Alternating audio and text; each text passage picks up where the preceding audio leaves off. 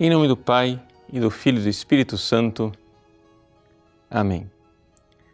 Meus queridos irmãos e irmãs, no Evangelho de hoje, Jesus está num banquete aqui neste mundo e conta uma parábola nos falando de um outro banquete, o banquete do céu. O que acontece é que Jesus, ao contar a parábola, conta uma reação intrigante. Veja, quando você convida uma pessoa para comer de graça, para uma festa, Geralmente as pessoas aceitam, não é isso? É assim que as pessoas fazem. Elas, de fato, olham para aquilo como uma grande oportunidade. Puxa vida, um banquete, você vai ter comida, não somente de graça, comida saborosa, não é comida que você come todos os dias. As pessoas fariam fila na porta da casa para entrar no banquete. E, no entanto, não é esta a reação. As pessoas começam a dar desculpas e não aceitam o convite. Por que isto? São Gregório Magno, ele mata a charada e nos explica por que essa realidade intrigante. É que nós estamos falando de um banquete espiritual. E as coisas espirituais são exatamente o contrário das coisas materiais. Ou seja, enquanto um banquete material Inicialmente, nós nos sentimos seduzidos ao ver aquelas iguarias ali postas à mesa, ah, começamos a salivar e sentimos uma grande fome, um grande desejo. E aí, à medida que nós vamos comendo, o desejo vai diminuindo até que finalmente cessa e você já não tem mais fome. Chega a tal ponto que antes aquilo que te atraía pode até te causar uma certa repugnância quando você está extremamente cheio, satisfeito, passou da conta, você olha para a comida, aquilo até te causa, uma, te causa uma certa ânsia. Pois bem, com a realidade espiritual é exatamente o contrário. Ou seja, as iguarias espirituais, os bens espirituais, o banquete espiritual que Deus quer colocar para nós, nos causa inicialmente repulsa.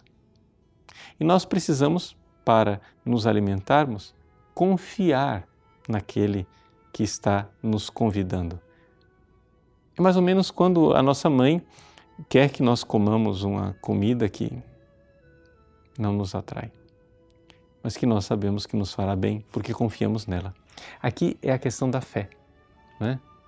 O alimento é, é amargo, é ruim, é, não é apetitoso, o aspecto causa uma certa repulsa. Pois bem, fecha o nariz e come. Mas come confiando em quem está te dizendo: é este o banquete do qual você deve participar. É assim que nós damos os primeiros passos na fé. Uma vez que você dá os primeiros passos na fé, você vai começar a notar que na sua oração pessoal, nas comunhões que você faz, é, nos alimentos espirituais que você vai buscando, ali acontece uma verdadeira refeição. Você se sente alimentado, você sente um suave toque, né? que te leva para frente, que faz com que você realmente cresça espiritualmente. E então você vai notar um fenômeno, que é quanto mais você reza, quanto mais você se alimenta espiritualmente, mais você vai sentir o apelo para rezar. É assim. Quando você de fato vai crescendo na fé, você é tomado por uma pressa de buscar as coisas de Deus. Você é tomado por esse apetite. Você é, realmente tem ali algo que vai abrindo o seu apetite até que finalmente você vai desejando cada vez mais. E esse desejo só será finalmente saciado no céu. Nós vamos então de desejo em desejo e os desejos vão crescendo. Nós vemos isso com toda clareza na vida dos santos. Os santos, né, cada vez mais desejam os céus, até chegar a dizer, como eh, São Paulo, que para mim viver é Cristo e morrer é lucro. Eu desejo estar com o meu Senhor, né? eu desejo morrer. Isso é uma coisa muito é, comum nos santos. Santa Teresa d'Ávila, por exemplo, muero porque não muero. Então, é isto. Ou seja, eu estou morrendo de fome de um banquete, de um banquete que está no céu.